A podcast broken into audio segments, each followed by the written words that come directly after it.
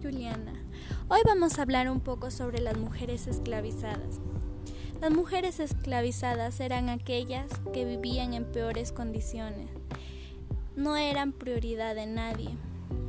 Era su vida peor que de una mujer indígena y de una mujer mestiza.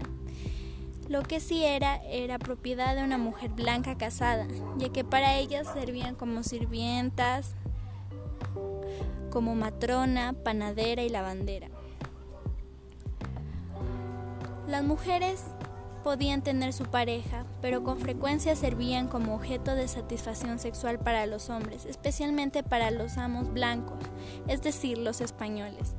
Sin embargo, a pesar de ser considerada como un objeto, se daban casos de que eran tratadas con mayor dignidad, hasta llegaban a amamantar a los hijos y a participar en sus crianzas. Espero que sea de tu agrado este comentario.